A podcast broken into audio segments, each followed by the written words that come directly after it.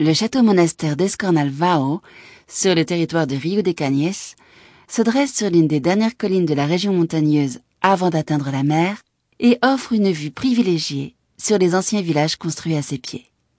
Au Moyen Âge, ce centre névralgique permettait de contrôler le vaste territoire de la baronnie, qui englobait les villages de l'Argentera, Col de Jao, Duesaeques, Rio de Cañes et Vilanova d'Escornalvao, dans le Baix Camp, et la Torre de Fontauvedia et Pradel de la Techeta, dans la région du Priorat. De nos jours, les anciens territoires de la baronnie se caractérisent par leur paysage, en partie sauvage et en partie façonné par l'homme,